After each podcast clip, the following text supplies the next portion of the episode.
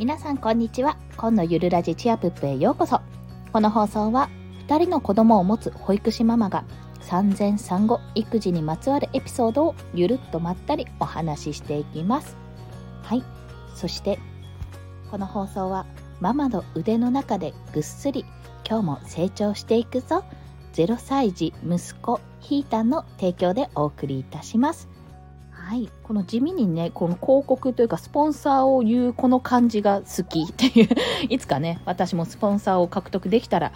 の時のために練習していきたいと思います。はい。で今日の、えーと、お話なんですけどもはい。我が家でおもちゃを買う時の3つのポイントですね。についてお話しします、まあ、このおもちゃ事情って各ご家庭でいろいろあると思うんですよね。これ本当にあの私と夫の場合でもだいぶおもちゃ事情違うんですよ家庭ごとに。なのでそこのすり合わせっていうのもね結構お金の価値観並みに大事だと思うのでぜひ、まあ、参考になるかな。ぜひねちょっと聞いていただきたいと思います。1つ目がイベント時のプレゼントですね。の時に買います。2つ目は本人が興味が出てきた時に買います。まあ大体、うん、そうだよね、買うかなっていうところ。で、3つ目は、それ以外は買わないっていう、この3つでございます。基本的にですね、よ私の家庭状況の方によらしてくれてるかなっていうところですかね。はい。一つずつお話ししていきます。で、まずイベント時のプレゼントっていうのは皆さんおそらくね、されているとは思います。我が家では誕生日とクリスマスくらいですね。それぐらいかな？はい。その2回にはおもちゃまあおもちゃじゃない時あるんですよ。実を言うと。それは、まあ、靴だったり最初の時は靴でしたし本人がまだおもちゃをそんなに欲しがってなかった時があったので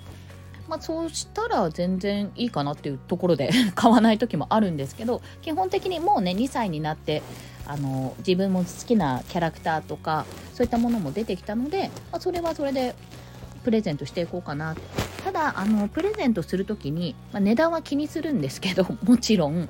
あのどんなものが欲しいかどういうものに興味があってそれに準ずる一番なんかいいものその長く使えるかとか逆に多分すぐ飽きちゃうからそんなにあのすぐ壊れてもいいようなやつにしようとかそういったことでいろいろ考えてプレゼントはしています。はい、で2つ目が本人が興味が出てきた時なんですね。でこれはまあ、これもちょっと大前提として興味が出てきて、まあ、これ多分ずっと使えるなとかしばらく使って遊べるなとかあとはそのものを買って他の遊びにもこう転換というか変換？転換？まあ他の遊びにもつながるなっていうものに関しては私は買ってもいいと思っております。最近で言うとまだ購入してないんですけどまあ、アンパンマンが大流行りなんですよ。彼女の中で娘の中で。もう相当アンパンマンアンパンマンなんですね。であのクリスマスの時にいただいた喋る喋ったりタッチすると反応する大きなアンパンマンはいるんですけどもそれもそれでいいんですけども今ちょっと欲しいのはもう動画を見てる時にもこうアンパンマンとかが動いて「やー」みたいな感じでアンパンマンの人形ですね。とか、いや、こんにちはとかいうふうにごっこ遊びができる、そんな小さな、できればビニール製の人形、アンパンマンの、をちょっと買ってあげようかなって今考えております。アマゾンで見てるとね、割と安めに手に入りそうだったので。で、何がいいかっていうと、その、ごっこ遊びができるってことがまず第一にいいなと思ったんですね。まあ、ごっこ遊びってやっぱりままごとでもそうなんですけどもすごくねあの社会性というかやっぱ上層教育なんですよ。こうしたらどう思うかとかこういう展開にしようとかあの自分が例えばいろんな役をするじゃないですか あのごっこ遊びってその時にどういうふうにあの展開していくかって、まあ、ストーリー性創造性を養うのはもちろんなんですけどすごくねあの我々の行動とか自分が見ている娘が見ている周りの景色とかを反映してくれるんであのあ私こういう言葉遣いしてるから気をつけようとかそういったことにもつながりますし本人が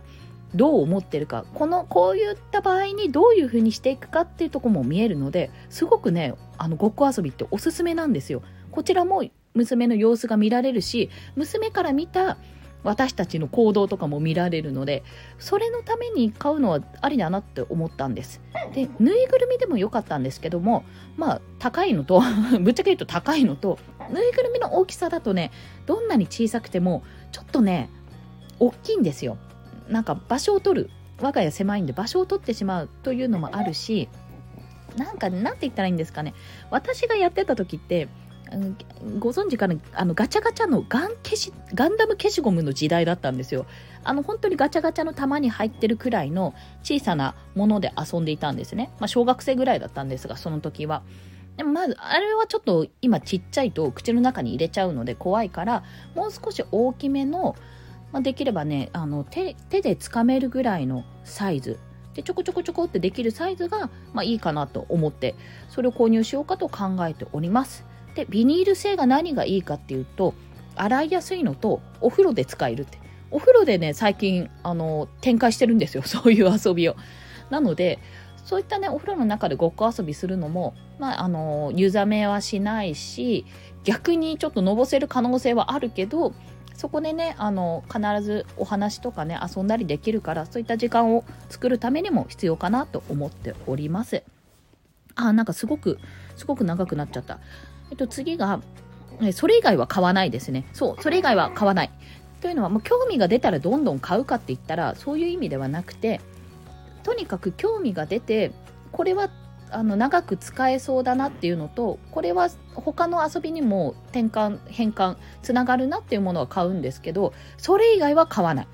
だからこれ欲しいあれ欲しいってバンバン言ったとしても基本的には買わないスタンスです。うん。それはなぜかというと我が家が狭いっていうのももちろんなんですけど私おもちゃってそんなにあっても使わないじゃんって思っちゃうんですよ。